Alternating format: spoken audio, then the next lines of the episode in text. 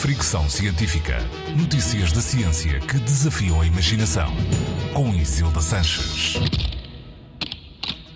A internet é um mundo sem fim, mas esconde alguns perigos, sobretudo para quem a encara com ligeireza. Um estudo chamado Adultos Mais Velhos e a Maior Mentira da Internet, publicado no International Journal of Communication, chama a atenção para o facto de nem toda a gente estar ciente dos riscos que a internet representa.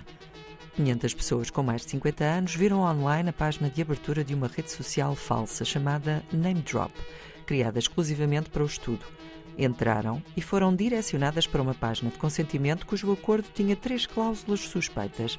Uma que dizia que a rede social podia ligar e desligar a câmara e o microfone do utilizador quando quisesse, outra que permitia partilhar os dados com a Agência Nacional de Segurança e agências de vendas de dados e que desresponsabilizava a rede social por qualquer decisão tomada na sequência da partilha desses dados.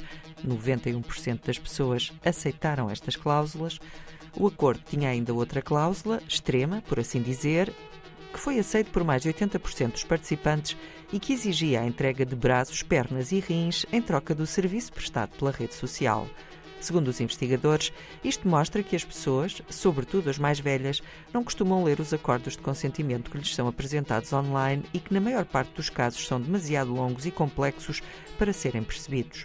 O estudo mostrou que 77% dos participantes concordou com os termos e condições apresentados sem sequer ler o texto. Foi, aliás, possível perceber que, em média, as pessoas demoravam 70 segundos a ler os acordos. Fica, portanto, a nota. É importante ler os termos e condições como deve ser.